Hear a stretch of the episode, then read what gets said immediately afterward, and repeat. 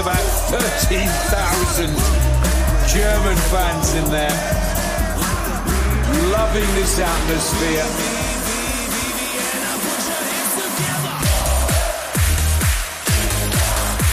The German fans are on their feet. Herzlich willkommen, liebe Beachvolleyball-Welt, zu Folge 5 von Maximum Beachvolleyball. Mein Name ist Max Behlen. Ich befinde mich heute mal wieder in Kiel und mir gegenüber ist der laut Twitch Community wahrscheinlich nervigste Volleyballer der Welt, Jonathan Erdmann. Hallo Joni. Schönen guten Tag, hallo Max. Joni, ähm, zuallererst, wie geht's dir?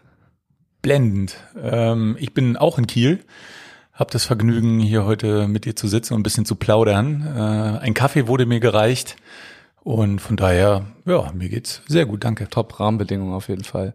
Alles vorbereitet. Ähm, du bist in Kiel, wie viele sicherlich wissen, äh, ist das jetzt nicht unbedingt dein Heimatort. Wie kommt's, dass du jetzt hier oben bist?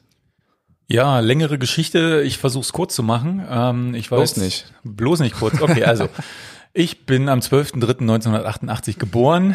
Nein, ähm, genau. Ich bin eigentlich gebürtiger Potsdamer. War dann jetzt zehn Jahre ähm, sehr intensiv mit dem Sport verbandelt und auch in Berlin ähm, ja wohnhaft. Hab da am Olympiastützpunkt trainiert und für mich war klar, wenn es irgendwann mal die Perspektive gibt, etwas ja ruhiger zu treten im Bereich Leistungssport, dass es dann auch für mich raus aus Berlin geht. Ähm, eine tolle Stadt, sehr, sehr praktisch in vielen Dingen, aber in manchen auch nervig. Das war ja dein guter Einstieg. Und ähm, ja, jetzt war es Zeit und ich bin jetzt Ende September 2020 genau umgezogen in den schönen Norden nach Schleswig-Holstein. Wo genau hin? Ähm, in die Nähe von Eckernförde, Holzsee heißt äh, das Dorf, für das ich oder wir uns entschieden haben, meine Freundin und ich.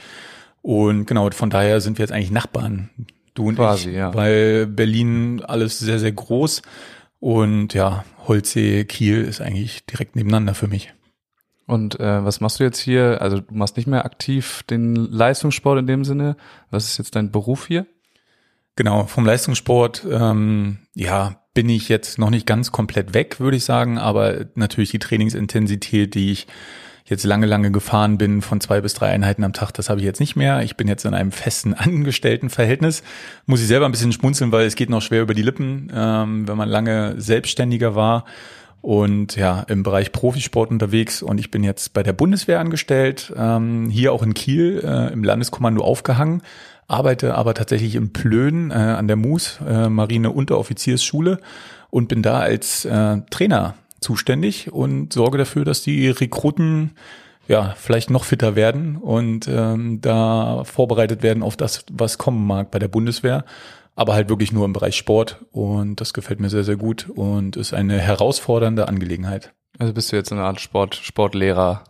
Sportlehrer, Sportausbilder, Soldat. Laufen da alle Unteroffiziere denn einmal bei dir vorbei in der, in der Ausbildung? Unter anderem und äh, tatsächlich auch halt Rekruten, die ja jetzt neu eingestellt werden und ihren Weg bei der Bundeswehr gehen wollen. Ähm, von daher sind wir da auch für die Grundausbildung zuständig, aber so sowohl als auch. Ja. Vermisst du irgendwas jetzt schon, äh, was du in Berlin äh, hattest? Ja, ich bin ja gerade hier netterweise von dir rumgeführt worden durch die Wohnung, äh, hohe Decken und äh, Holzdielenböden, habe ich eine Schwäche für. Ähm, das hatten wir in Berlin auch. Jetzt nicht mehr, jetzt ist es ein bisschen anders, aber ähm, ja, noch um einiges schöner. Ja, was fehlt mir von Berlin? Gut, das ist jetzt auch eh gerade schwierig mit diesem Corona-Ding. Ähm, das Rausgehen, du hast an jeder Ecke irgendwie eine Bahn, Restaurant, ähm, du hast kurze Wege, natürlich die Leute fehlen mir, die man jetzt über Jahre kennenlernen durfte. Ähm, das ist so ein Mix, glaube ich, an Infrastruktur und schönen Dingen in Berlin. Und dadurch, dass ich äh, ja Potsdam immer in der Nähe hatte, halt auch die Familie und der Bezug ähm, zu meinen Liebsten, genau, das ist jetzt äh, geografisch etwas weiter auseinander. Ähm, von daher jetzt mal kurz rüber jetten geht nicht. Und noch fehlt's nicht so sehr, aber ich denke, es kommt noch. Äh, ja, gerade die Familie, ne? Also Genau. in Holzsee gibt's wahrscheinlich nicht so viele Kneipen, kann ich mir vorstellen, aber ähm, wenn da nochmal, Nicht eine. wenn du das dann vermisst, dann äh, ist Kiel ja auch um die Ecke, da gibt's ja doch die ein oder andere. Konntest du jetzt noch nicht kennenlernen, weil du innerhalb der Pandemie umgezogen bist eigentlich. Genau, aber das kommt und Eckernförde hat auch ein paar schöne Restaurants. Ähm, man muss halt ein bisschen weiter fahren. Du kannst jetzt nicht einfach rausgehen, dich in eine Tram setzen. Das liegt an der fehlenden Tram und den fehlenden Restaurants. Aber genau, alles bei Zeiten und den einen oder anderen kenne ich ja hier oben, der kann mich ja an die Hand nehmen. Du hast es gerade schon, also vorhin schon angesprochen. Ähm, du bist nicht ganz raus aus dem Leistungssport. Wie ist so die Planung für die jetzt kommende Saison? Ja, sie ging überraschend früher los als gedacht. Ähm, ich habe mich ja noch kurzfristig eingeschrieben für die Beach Trophy. Da habe ich mit dem lieben Nate zusammengespielt, mein Lieblings-Slowen. Falls er uns hier zuhört noch, äh, liebe Grüße ähm, an dich, Nate.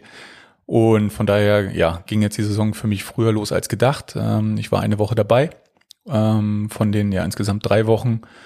Aber jetzt ja die eigentliche Planung, wenn das Wetter wieder besser wird, ähm, ist mit Theo Timmermann, so wie auch im letzten Jahr schon.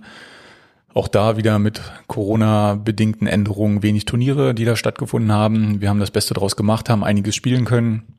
Und jetzt hoffen wir ja eh, glaube ich, alle sehr, sehr fest, dass das Ganze bald überwunden ist und das Leben wieder mehr Normalität annimmt und dann halt auch wieder mehr Turniere stattfinden. Und da werden wir dann alles, was geht, eigentlich mitspielen. Ja, hast du irgendein so Arrangement mit der Bundeswehr, dass du da einigermaßen trainieren kannst? Oder wie soll das ablaufen organisatorisch mit Theo? Ja, genau. Das ist ähm, nicht ganz leicht, dadurch, dass ich halt von Montag bis Freitag normal eingebunden bin. Ähm, aber dadurch, dass ja Theo Indoor- und Beachvolleyball-Profi ist, hat er halt in dem Sinne Zeit. Und sobald ähm, die Jungs dann fertig sind in der Halle, werden wir das dann verabreden, dass er mal eine Woche hoch zu mir kommt, ähm, dass ich mir mal frei nehme, runtergehe nach Berlin, nach Königs Wusterhausen und da dann zusammen die ersten Schritte wieder am Sand zu gehen und Trainingslager zu planen. Äh, dann gehen wir noch mal einen Schritt zurück. Äh, vielleicht kannst du einmal so ein kleines Resümee ziehen aus der Woche, ein sportliches Resümee aus der Woche äh, mit Nates, die du da gespielt hast. Es war toll. ähm, insgesamt. Es, es war einfach wirklich toll. Erstmal muss man vorweg sagen, dass ich äh, ja, mich sehr, sehr gut mit Nate verstehe. Wir kennen uns seit 2005. Ich glaube, er hat nachgeguckt. Er ist so auch einer, der die ganzen Zahlen, Daten und Fakten immer auf dem Schirm hat. Obwohl und er schon sehr, sehr viel erlebt hat. Er hat, ja, die Liste ist wirklich lang, noch länger als beim Erik Stadi. Ähm, genau, und da haben wir das erste Mal gegeneinander gespielt. Wir waren immer Konkurrenten, er für Slowenien und ich dann für Deutschland. Und jetzt war halt das erste Mal die Möglichkeit, dass man halt zusammenspielen konnte. Und das war ja wirklich äh, eine große Chance. Und wo ich auch gesagt habe, wenn es irgendwie geht, dann möchte ich es möglich machen. Von daher war der, der Anruf sehr, sehr praktisch, dass er sagte, hier Hörli, Julian Hörl aus Österreich, Hm, ähm, der kann die zweite Woche Beach Trophy leider nicht spielen. Geht's irgendwie bei dir mit der Arbeit? Und dann habe ich gesagt, gut, ich versuche es möglich zu machen. Die Bundeswehr hat mir da den Rücken freigehalten und dann haben wir da die Woche zusammen bestritten. Für mich war es eine sehr, sehr coole Erfahrung. Wir hatten unfassbar Spaß und äh, was für mich überraschend war, wir waren auch ein solides Team, würde ich sagen. Ähm, was man jetzt auch nicht erwarten konnte, weil mein letztes Training, was tatsächlich auch mit Nate war, war in Berlin Mitte September. so, und das ist schon ein paar Tage her und ich wusste jetzt halt auch nicht, okay, klar hat man irgendwie die Bewegung drinne, denkt man, aber man weiß es halt auch wirklich erst, wenn du dann wieder auf dem Court stehst.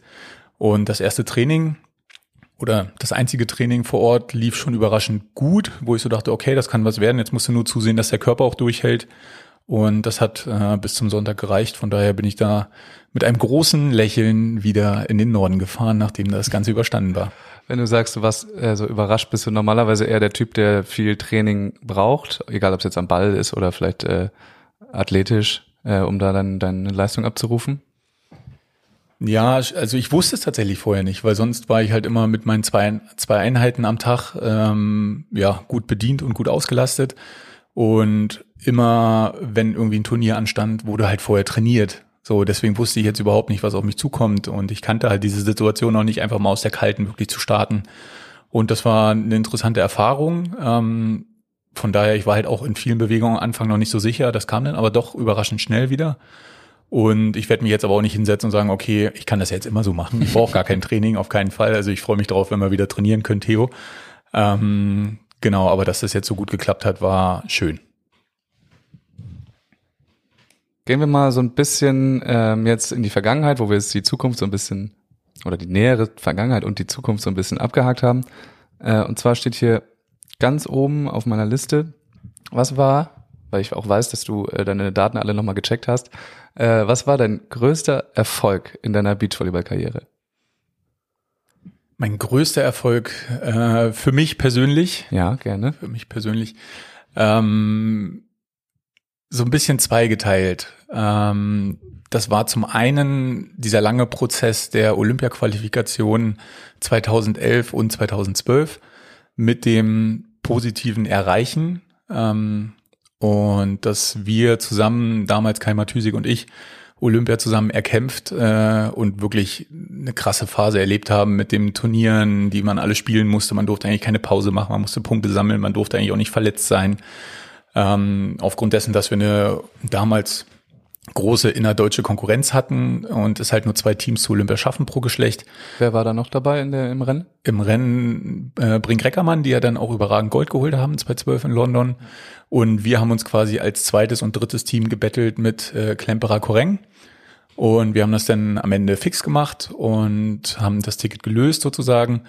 Und dieser ganze Prozess des sich Qualifizierens und dann auch die Belohnung halt einzuheimsen, dass man nach London fahren durfte, mit den deutschen Farben. Das war ein großes, tolles Erlebnis und kann ich nur weiterempfehlen, wenn man irgendwie die Chance hat, sich für Olympia zu qualifizieren, haut alles rein und versucht es, Leute. Ja, du bist äh, wirklich der, der erste Olympionik jetzt hier im Podcast. Ähm, aber du hast ja noch einige andere Erfolge eingefahren, sag ich mal. Also es ist wirklich dieser lange Prozess, der das irgendwie als, als größten Erfolg darstellt, weil du hast ja auch äh, zwei deutsche Meistertitel, glaube ich, zum Beispiel. Ähm, aber hängst trotzdem Olympia-Teilnahme höher als das? Ja, jein. Also deswegen so ein bisschen zweigeteilt. Ähm, was auch noch ein großer und wichtiger Erfolg für mich und für uns war, war die Bronzemedaille 2013 in Polen bei der Weltmeisterschaft. Und das war auch ja ein überragendes Highlight. Ähm, da muss man sagen, das war in Staria Blonki. Das ist ein ganz kleiner beschaulicher Ort mitten in Polen. Und da ist eigentlich auch sonst nicht viel, außer es ist Beachvolleyball. Dann hast du das Gefühl, ganz Polen äh, reist da an und macht da eine Woche lang eine riesen Beachvolleyball-Party. Polen haben ja auch eine relativ besondere Fankultur, was das angeht. Sehr besonders und äh, sehr freundschaftlich, wenn man nicht gerade gegen Polen spielt. Ähm, und da, ja, sind wir halt bis ins Halbfinale vorgedrungen, haben da dann gegen Brewer Merson verloren, den späteren Weltmeister.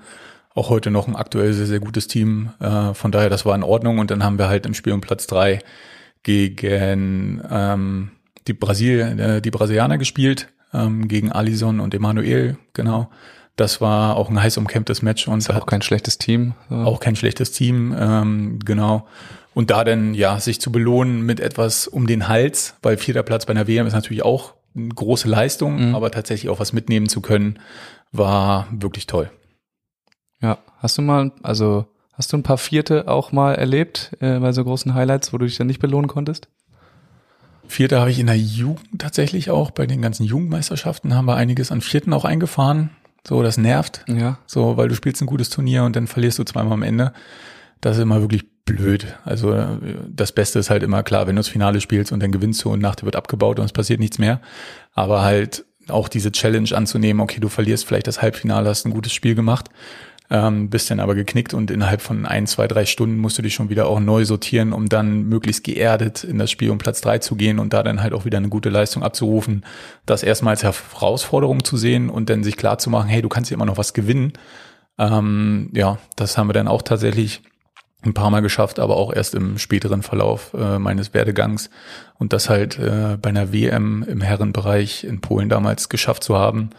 Das war eine große Sache und da muss ich auch sagen, hat äh, Danny Wood, unser damaliger Coach, hm. auch äh, große Arbeit geleistet. War der, also ich kenne ihn jetzt gar nicht, nicht mal den Namen, ähm, war er länger euer Coach? Ja, Danny war länger unser Coach. Ähm, der ist halb Spanier, halb Amerikaner, mhm. lebt auf Teneriffa. Das war natürlich auch extrem praktisch für die ganzen Trainingslager, weil wir immer so eigentlich den Fahrplan hatten, Januar bis ja März waren wir immer zwei Wochen auf Teneriffa, haben da trainiert und dann zwei Wochen hier zu Hause in Berlin. Das war gut. So früh im deutschen Winter da abhauen zu können und ein bisschen Sonne zu schnuppern, das war eine sehr, sehr coole Kooperation. Also habt ihr euch den äh, irgendwie privat genommen oder war das auch äh, mit dem DVV zusammen? Unabhängig vom DVV. Unabhängig. Unabhängig, genau. Wir haben gerne Dinge unabhängig gemacht. Ähm, es hat auch eine Weile gebraucht, bis wir das Vergnügen hatten, vom DVV auch ein paar Leistungen zu empfangen. Ähm, aber das ist eine andere Geschichte. Okay, jetzt gleich im Anschluss eine, eine relativ große Frage. War denn vielleicht Danny oder wer war der Trainer, der dich in der Karriere am meisten geprägt hat? Uh, das ist ähm, so nicht einfach zu beantworten oder nur an einer Person festzumachen. Ähm, ich hatte das Vergnügen, mit wirklich guten Trainern zusammenarbeiten zu dürfen. Das sind auch große Namen wie Christoph Diekmann, der jetzt in der Schweiz hauptamtlich unterwegs ist. Das war eine gute Zeit, ähm, viel gelernt, viel mitgenommen. Mit der Nivut war das mit auch die intensivste Zeit, äh, weil da halt auch mit Olympia und mit WM ähm, ja große Ereignisse auch in Verbindung stehen, aber auch ein André Fröhlich, Fröbel, das ist vielleicht auch noch äh, ein dir bekannter Name, ähm, mit dem ich jetzt auch wieder zusammenarbeite und der damals beim Beginn mit Kai Matysik auch an unserer Seite war, ähm, war das, ja, sind das viele interessante Coaches, wo man oder wo ich halt auch ganz individuell verschiedenste Sachen mitgenommen habe, um dann den Jonathan Erdmann, wie er jetzt heute auch performt, da denn gebildet zu haben ja heute noch performt und auch noch performen wird. Das macht er noch, ja, ja. Äh, wir hatten gerade Kai Matysik häufiger als äh, Thema, natürlich, weil du echt lange mit ihm zusammengespielt hast. Ähm, wie ist deine Beziehung zu Kai? Sagen wir erstmal, wie ist sie heute? Ja, ich glaube, wir haben acht Jahre zusammen gespielt. Ähm, ich wollte immer mal nachgucken, ob es ein Männerteam länger miteinander geschafft hat. Ja, ist schon also, besonders auf jeden Fall. Das ist besonders. Zusammen zu spielen. Genau, das ist besonders. Das war eine intensive großteils gute Zeit. Ähm, jetzt aktuell haben wir gar keinen Kontakt mehr. Ähm, das hat verschiedene Gründe, einfach weil wir auch lange miteinander es ausgehalten haben und äh, man lernt es ja über acht Jahre doch auch wirklich gut kennen. Und jetzt arbeitet er in Berlin am Olympiastützpunkt, ist da gut eingebunden mit dem Nachwuchs und ich glaube, der ist auch happy. Ähm, genau. Und wie war das damals, als ihr zusammen gespielt habt? Also es gibt ja immer diese unterschiedlichen Teams. Entweder man versteht sich total gut auf dem Feld und äh, daraus kommt das, was jetzt zum Beispiel auch Erik Stadi und Janik Küborn vorhaben. So, ähm, man spielt mit seinem besten Kumpel zusammen. Oder es gibt diese Arbeitsbeziehungen, wie sie zum Beispiel bei ähm, Brink Reckermann vielleicht ähm, der Fall waren. Wie war das bei euch? Ähm, genau. Ja, also ich würde das als äh, sowohl als auch Beziehung betiteln, ähm, weil immer, ja, wenn es losgeht in einer Partnerschaft, dann ist Honeymoon-Phase, dann ähm, ist man nicht voreingenommen und dann ist erstmal alles neu. Das war bei uns am Anfang auch so. Ähm, 2009 sind wir zusammengekommen und dann später hat sich das in einer Arbeitsbeziehung entwickelt, äh, wo jeder klar seine Aufgabenbereiche hatte, wo die Sachen kommuniziert waren, wer für was verantwortlich ist. Und klar, wenn man einfach viel, viel Zeit miteinander verbringt und die Trainingslager macht und gefühlt 300 Tage im Jahr unterwegs ist und man seinen Arbeitspartner mehr sieht als seinen Partner im Privaten, ähm, da muss man halt auch ganz klar sortieren, dass man sich da auch nicht zu sehr auf den Zeiger geht. Das ist uns am Ende auch nicht mehr so gut gelungen. Ähm, das ist Dass auch, ihr euch nicht auf den Zeiger geht? Äh, genau. ähm, ja, und von daher sind denn da die Wege auch danach relativ schnell auseinandergegangen und ja, ich kann sagen, bis heute hatten wir für uns beide jeder individuell die beste Beachvolleyball-Zeit miteinander. Ja. Da bin, das bin ich stolz drauf, da sind wir stolz drauf. Ähm, und dann war aber halt nach der Zeit auch gut. Ja, ich glaube, Kai ist deutlich älter auch als du, oder? Ja. Wie war da so die, die Verteilung? War das echt so ein, äh, so ein bisschen Papa und du hast hochgeguckt oder wart ihr da auf einem Level? Ja, am Anfang muss man schon ganz klar sagen, dass es für mich eine Ehre war, von Kai angefragt worden zu sein. Hm. Wie alt wart ihr da? Also jeweils? Oh, das müsste ich nachgucken. Also ich war jung. Ungefähr? Ich, ich war Anfang 20. Ja. Und Kai war älter. Ende 20 dann wahrscheinlich. Ende 20, genau. nee, und da ging's halt los und ich muss sagen, also ich war da jung und verrückt und habe alles versucht aufzusaugen, was ich an Inputs bekomme, sowohl von den Trainern natürlich als auch von Kai, weil er damals ja schon einiges mehr an Erfahrung hatte. Und dann über die Jahre, ähm, wie ich dann auch besser wurde, wie wir als Team besser wurden, ähm, hat sich das ein Stück weit gewandelt, dass dann ja dieses ich schaue auf und er schaut vielleicht ein bisschen runter, hat sich das dann gewandelt in eine gleichberechtigte ähm, Arbeitsbeziehung, würde ich sagen. Mhm. Und das ist ja das Schöne beim Beachvolleyball. Der eine ist der Blocker, der andere ist der Abwehrspieler und jeder ist der Spezialist in seinem Bereich. Ja. So, und dann kann man sich halt gegenseitig noch Hinweise geben. Ähm, aber ansonsten macht halt erstmal jeder seins. Deswegen ja auch ein Stück weit Individualsportart. Ja. Du hast gerade gesagt, er schaut runter. Ähm, hat er dich ja so ein bisschen an die Hand genommen, auch mit? Oder war das so wie jetzt vielleicht als Beispiel ähm, bei Alex Walgenhorst und Sven Winter, dass da eher mit, ähm, mit schiefem Auge ab und zu geguckt wird, wenn der, wenn der junge, äh, junge Partner einen Fehler macht? Ja, also am Anfang hat er mich auf jeden Fall an die Hand genommen, weil für mich war alles groß und neu und auch dieser ganze administrative Aufwand, der war mir überhaupt nicht so bewusst. Ich kam ja da gerade quasi aus diesem Jugend-Nachwuchsbereich, wo halt auch viel auch noch abgenommen wurde und dann halt in diesen eigenständigen Bereich wurde halt über Reisen und Hotels und Flüge und Trainer und äh, Kommunikation halt dann alles selber irgendwie organisieren musstest. So, da hat er mir viel geholfen. Und dann, ich glaube, später, als es dann auch schon ja etwas schwieriger wurde in unserer Arbeitsbeziehung, dann gab es bestimmt schon mal den einen oder anderen schiefen Blick. Mhm. Das äh, möchte ich nicht verneinen. Ähm, ich erinnere mich auch an eine Situation, das war, glaube ich, in Stavanger beim Turnier. Ähm, da gibt's auch, glaube ich, das hat unser Scouter mir noch zusammengeschnitten. Ähm, da war halt irgendwie eine schwierige Situation. Wir haben irgendwie einen Breakball nicht gemacht, den wir auf der Hand hatten und haben wir kurz halt auf dem Feld drüber gesprochen. Es wurde etwas hitziger und da habe ich so gesagt, okay, das müssen wir jetzt irgendwie rausbringen, damit der nächste Ball wieder neu gespielt wird. Ja. Da habe ich meine Hand gereicht zum Einschlagen. Damals durfte man das noch. Ähm, und er hat halt den Handclap verweigert sozusagen. Und das war so ein bisschen sinnbildlich für die Situation, wie wir es denn damals halt auch schon äh, bei uns teamintern hatten, dass nicht mehr alles so rosig war. Aber trotzdem habt ihr es äh, sieben oder acht Jahre zusammen ausgehalten. Das stimmt. Großen Respekt dafür. Das stimmt.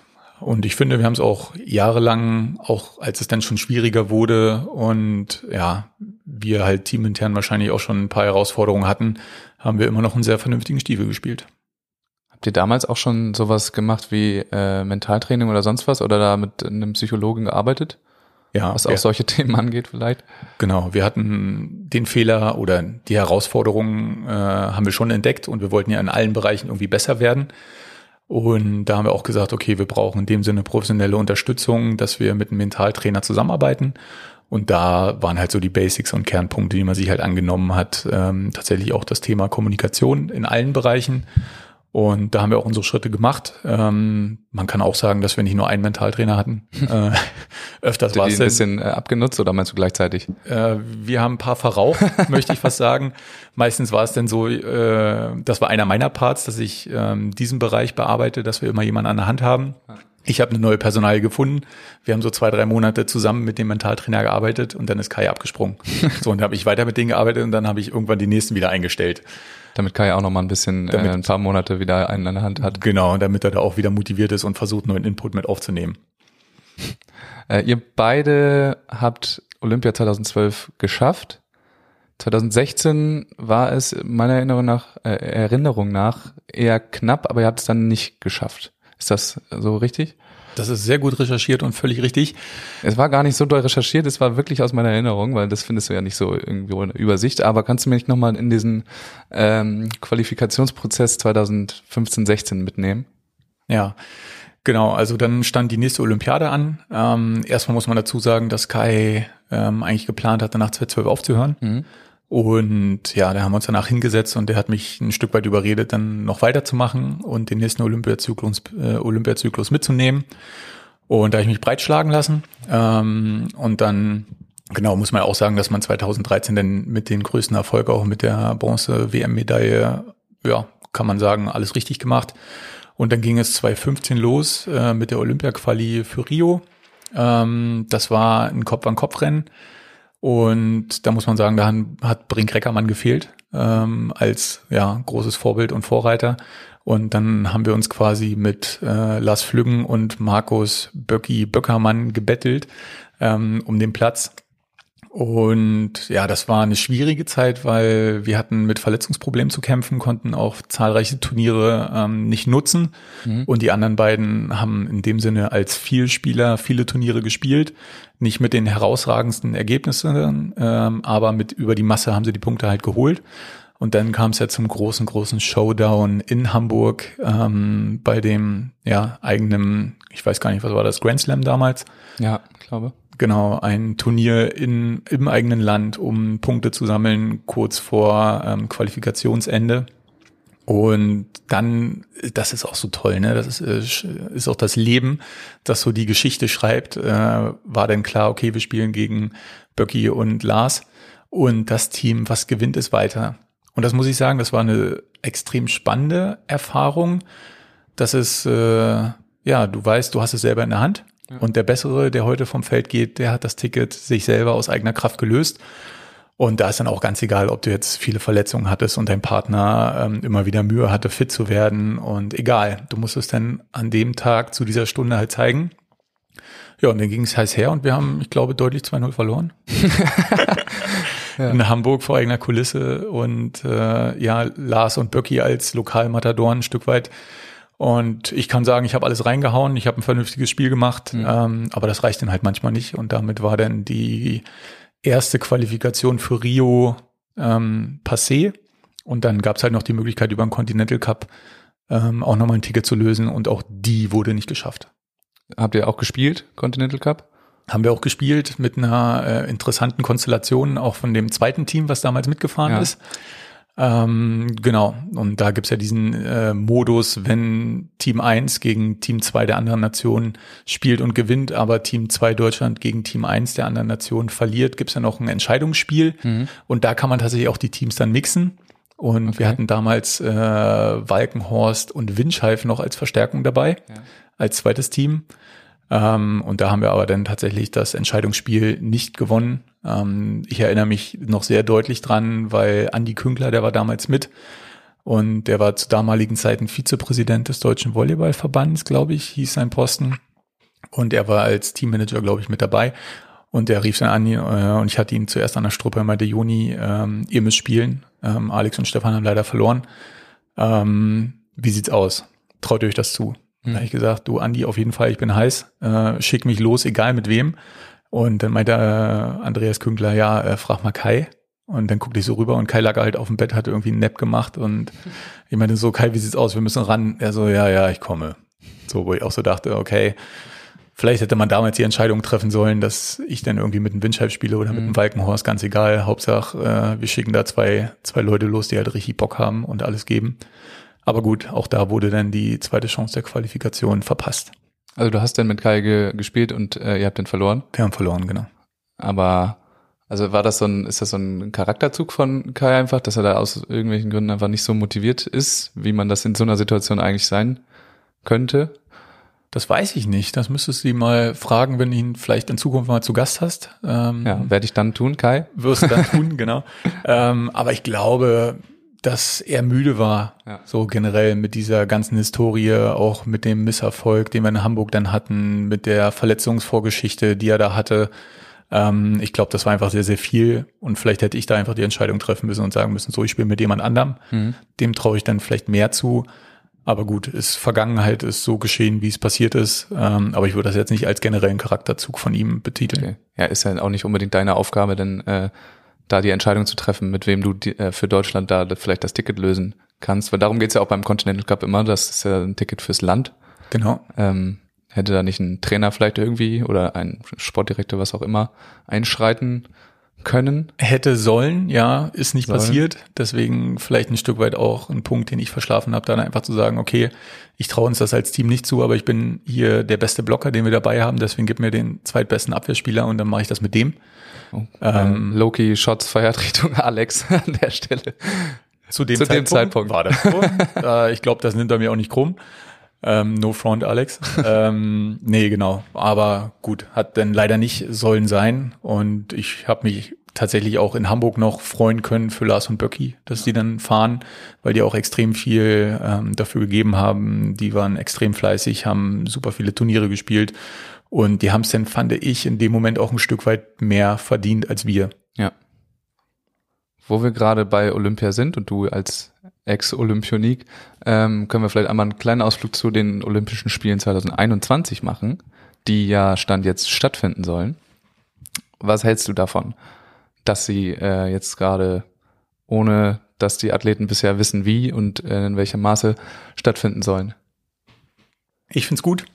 Ich finde es gut generell, dass sie stattfinden, weil ja viele, viele Athleten deutschlandweit, weltweit ähm, in diesen Olympiazyklus von den vier Jahren oder jetzt halt fünf Jahren arbeiten, ausgerichtet sind, ähm, ja, Dinge vernachlässigen im Privaten und im Beruflichen und da ganz, ganz viel hinten anstellen, um dieses große Ziel möglich zu machen. Und von daher fände ich es schade, wenn ihnen dieser Traum genommen wird, auch mit der Prämisse, dass Olympia 21 ganz anders sein wird als alle Olympiaden vorher. Mhm. Es ist ja sehr, sehr fraglich, ob überhaupt Zuschauer da sein werden. Wahrscheinlich nicht. Ähm, jetzt habe ich gerade frisch gehört, ähm, dass tatsächlich die Athleten nur nach Tokio gehen, um den Wettkampf zu machen und dann auch wieder abreisen. Also so dieses vor Ort zelebrieren. Klar konzentriert man sich auf seinen Wettkampf und dann hat man im Anschluss aber noch eine gute Zeit und macht vielleicht noch ein bisschen Zeitziehen, geht zu anderen Wettkämpfen, um da die, ja, die Leute anzufeuern, dieses sportliche Feeling mitzunehmen. Das wird alles nicht stattfinden. Von daher wird es deutlich anders sein. Aber grundlegend ist es immer noch das größte sportliche Event auf der Welt. Mhm. Ähm, und von daher finde ich es gut, dass alles dafür gemacht wird, dass es stattfindet. Finde ich auch. Sehr gut, also, sind, wir, sind wir uns mal einig. Ja, also ich glaube, dass es natürlich so ein bisschen dann wieder unter, unter schwierigen Vorzeichen steht, wenn man dann hinfährt und ähm, Athleten aus aller Welt hinfahren und mit welchem Konzept die das auch immer dann machen. Und das aber für die Athleten ja nicht den niedrigen Stellenwert dann hat dieser, dieser Wettkampf unbedingt. Ähm, dementsprechend gut, dass es stattfinden soll. Genau, das sehe ich genauso. Ähm, und am Ende eventuell eine Olympiamedaille um Hals zu haben, das ist ein Moment und ein Gefühl, das kann man nicht nachholen, das kann man sich nicht vorstellen, das muss man halt einfach erleben. Und dass den Athleten die Möglichkeit geboten wird, dies zu erreichen, finde ich ganz, ganz wichtig. Äh, wir haben vorhin über deine oder eure Rollenverteilung im Team Erdmann äh, Matysik geredet. Da warst du der Junge und, und Kai war der äh, etwas ältere. Das ist jetzt heutzutage eher andersrum. Also auch mit deinem letzten Partner, mit Max Bezin und jetzt mit äh, Theo Trümmermann, wie wir ihn gerne nennen. Ähm, bist du eher der, äh, der Papa in dem Konstrukt? Wie gefällt dir das so? Ja, Papa würde ich jetzt nicht unterschreiben. Ähm, ich sehe mich in einer Partnerschaft immer auf Augenhöhe. Ja. Und so versuche ich das auch äh, umzusetzen im täglichen Training bei den Wettkämpfen. Natürlich kommt von mir jetzt mehr Input oder wenn man sich hinsetzt und eine Spielvorbesprechung macht, äh, bin ich der, der die anderen Teams kennt. Jetzt vor allem deutschlandweit habe ich ja gegen jeden mindestens schon einmal gespielt. äh, in den verschiedensten Konstellationen und da kommt dann von mir mehr. Ähm, aber auch da lasse ich immer den Platz, äh, dass Theo oder das Max sich in der Vergangenheit immer mit einbringen kann und wenn die gute Ideen haben, die Jungs dann her damit. Und dasselbe funktioniert auch im Spiel. Manchmal läuft der Plan A nicht unbedingt so, wie man sich das vorgenommen hat. Und das, ähm, das ist ja auch den, die hohe Kunst, das zu entwickeln im Spiel und darauf einzugehen, was passiert gerade. Auch da äh, muss ich sagen, war ich echt überrascht und finde ich gut, was mittlerweile auch von einem Theo schon kommt. So, dass er sagt, hey, ich habe das Gefühl, dass wir das und das versuchen. Oder mit dem und dem fühle ich mich gerade nicht so wohl, haben wir da eine andere Variante. Und das macht Spaß, das gefällt mir gut und das ist für mich ein ja, Arbeiten auf Augenhöhe. Ja, es ist nur ein bisschen aufgefallen, gerade letzten Sommer, ähm, dass ihr zum Beispiel in Auszeiten, wie du auch selber sagst, dass du da eher der, der Wortführer warst, ähm, zumindest meistens, und dass Theo da so ein bisschen zugeguckt hat und äh, zugehört hat, aber das äh, scheint sich ja dann auch ein bisschen anzugleichen im Moment. Ja, das ist natürlich ein Prozess. Ähm, ich denke, es wird auch mehr, dass Theo sich immer mehr da einbringt. Wer jetzt Theo etwas besser kennt, der weiß auch, dass er jetzt nicht die lauteste Person ist, sondern Theo ist einer, der erstmal sich in eine Situation reinfindet, reinfühlt. Und wenn er ähm, das Gefühl hat, okay, es hat Platz, ähm, dann prescht er halt vor aber halt in einer angenehmen Art und Weise. Und von daher glaube ich auch, dass wir jetzt im nächsten Sommer da noch deutlich mehr Theo ähm, sehen und hören werden. Habt ihr beide ein Ziel für die Saison jetzt? Möglichst viele Turniere spielen. Mhm. Ähm, also gefühlt irgendwie alles, was geht. Ähm, national? National. International muss man mal gucken. Das wären vielleicht so eins, zwei, höchstens drei Turniere. Ja. Da schauen wir mal, was reinpasst, auch wie ich freikriege, wie wir das zeitlich koordiniert bekommen. Und ja, dann muss man sehen, wo die Reise hingeht. Ähm, genau, aber der Fokus wird ganz klar auf Deutschland erstmal liegen. Und jetzt als Ziel auszusprechen, Timmendorf finde ich persönlich schwierig. Timmendorf erreichen, meinst du? Timmendorf erreichen, finde ich, ist kein Ziel. Ja. Sondern für mich ist halt äh, immer im Vordergrund, dass wir versuchen, unsere bestmögliche Leistung auf den Platz zu bekommen. Und wenn wir das machen, dann ist das Erreichen von Timmendorf, ohne jetzt sehr, sehr hochnäsig zu klingen, ähm, das traue ich uns zu, dann werden wir das auch schaffen. Und wenn wir das geschafft haben, dann werden wir uns darüber unterhalten, was denn die Zielsetzung in Timmendorf ist. Ähm, weil da dann zu sagen, ein Spiel zu gewinnen, finde ich auch nicht realistisch, sondern dann weißt du auch, okay, wie ist die Saison gelaufen und welche Teams hast du schon wie geschlagen. Dann weißt du auch, wer in Timmendorf ist und dann kann man da auch tatsächlich mit einer Platzierung arbeiten. Aber noch einmal ein bisschen Zeit. Dann sprechen wir dann nochmal äh, kurz vor Timmendorf. Termin ist raus, glaube ich, seit gestern. Ja, ich glaube 2. bis 5. September. Sehr gut. Und auch in den nächsten drei Jahren wird die deutsche, äh, werden die deutschen Meisterschaften in Timmendorf stattfinden. Also Ich finde super. Den Weg kenne ich. ja, den Ähm, Weg kennen mittlerweile alle Beachvolleyball-Fans und Spieler in Deutschland. Absolut. Und es ist einfach schön in Timmendorf. Wir freuen uns, dass wir weiterhin zu Gast sein dürfen. Auf jeden Fall. Äh, Joni, ich habe was, äh, was Kleines vorbereitet. Und zwar ist das ein Ausschnitt aus einem Video, ich glaube von Beach Volleyball World, ähm, wo du ein bisschen über deine Zukunftspläne ähm, redest. Ist ganz kurz, muss genau aufpassen. what I'm doing after. I'm still studying, so let's see if I become a teacher. And uh, yeah, I also like maybe prepare our own restaurant or coffee for that because we are traveling a lot and uh, I get so much new ideas from other countries and I would like to put all of them in my favorite restaurant. Let's see. Also wir sprechen mal nicht über ähm, die Sprache, in der du da kommunizierst. äh, was ist aus den Teacherplänen geworden? Ja, ist doch, also erstmal die Sprache war doch hervorragend. Man hat auch fast alles verstanden. Also, ich ja, habe ich hab Deutsch ist auf mit, jeden Fall top. ich habe Deutsch mit eingebaut, äh, wie es sich gehört. Ähm, ja, witzig. Äh, wo war das? We- Weißt du? Boah, weiß ich nicht. Ja, irgendwo, Egal. Ähm, irgendwo am Strand war es auf jeden Fall. die Inhalte sind gut. Ähm, genau, Teacher. Ich bin jetzt ähm, Sportlehrer Mhm. in dem Sinne. Von daher Hast, Haken du hast auch hinter. dein Studium abgeschlossen? Leider nicht. Nicht. Leider nicht, genau. Ich habe äh, in Berlin noch äh, Sportwissenschaften in meiner wenigen Freizeit versucht voranzutreiben, ähm, aber leider nicht abgeschlossen. Und genau, jetzt bin ich ja bei der Bundeswehr als Sportlehrer doch tätig, von daher Haken hinter Lehrer. Mhm. Ähm, kein Haken hinter Restaurant oder Café. Ähm, das ist immer noch so ein Ding, was ich gerne Ja. machen wollen würde, aber jetzt nicht in den nächsten ein, zwei, drei Jahren. Oder man weiß ja nie, ähm, was noch kommt. Aber das stimmt. Also, was ich auch versucht habe, für die, die es nicht verstanden haben, was ich da sagte, ähm, durch das viele Reisen jetzt über Jahre, durch ähm, das Kennenlernen verschiedenster Kulturen, Esskulturen und ja, das, sage ich mal, charmante und bewusste Konsumieren toller Dinge, wie unter anderem Kaffee oder guten Essen, ähm, ist immer noch ein, ja, eine Passion, möchte ich sagen. Und da halt so Dinge kennenzulernen in Brasilien, in China, auch wenn es da nicht so viel gab, ehrlicherweise, ähm, in Argentinien, aus Afrika. Also das sind, das ist schon Know-how, was jetzt nicht alltäglich ist. Und es gibt auch eine Liste in meinem Telefon, äh, wo es Best of drin steht, was ich mir runtergeschrieben habe. Ja, Wie lang ist die so? die ist relativ lang. Ich zeige sie dir nicht, weil das ist äh, Gedankengut, was gesammelt wurde. Das kommt dann Ähm, nochmal ins, ins Kochbuch irgendwann oder so. Genau. Oder auf die Vielleicht Karte des Restaurants. Vielleicht. Oder wir machen einen Essenspodcast ähm, und kochen zusammen. Nee, also genau, es sind viele Ideen da. Ähm, mit der Umsetzung muss man mal gucken, wie das zeitlich dann reinpasst. Aber ja, äh, ich würde das jetzt vielleicht nicht mehr ganz genau so formulieren, aber die, inhaltlich äh, stehe ich dahinter. Inhaltlich passt das schon. Ähm, du hast ge gesagt, bewusst, bewusstes Konsumieren von, ähm, von Essen. Du bist Veganer, glaube ich. Negativ? Vegetarier, auch nicht? Auch nicht. Gar nichts dergleichen. Bist einfach, äh, Ich ernähre mich bewusst. du ernährst dich bewusst. Genau. klar, das, Das ist so meine eigene Definition. Ähm, also ich stehe dahinter, dass man schauen sollte, wo die Produkte herkommen, was das für eine Qualität ist. Und tatsächlich hier oben im schönen Schleswig-Holstein kannst du ja regional auch sehr, sehr gut ähm, dich ernähren. Und auch da wächst immer mehr der Bezug zu den Nachbarn. Ähm, wo kommt die Kuh her? Wo kommt irgendwie das Lamm her? Ähm, auch wenn man jetzt nicht so viel Werbung für Lammfleisch machen sollte. Aber genau, worauf ich hinaus will, ist ähm, jetzt nicht jeden Tag Fleisch, sondern vielleicht zweimal die Woche und dann aber halt wirklich gute Qualität. Und das halt in allen Bereichen. Kriegst du da immer noch irgendwelche Essensboxen von eurem äh, ehemaligen Sponsor äh, zuge zugeschickt? Also von Kernvoll, äh, das war super. Ähm, die haben tatsächlich auch eine Box fertig gemacht nach Düsseldorf, ähm, so dass ich jetzt äh, dann fünf Tage in Düsseldorf wieder fast ausschließlich vegan gelebt habe.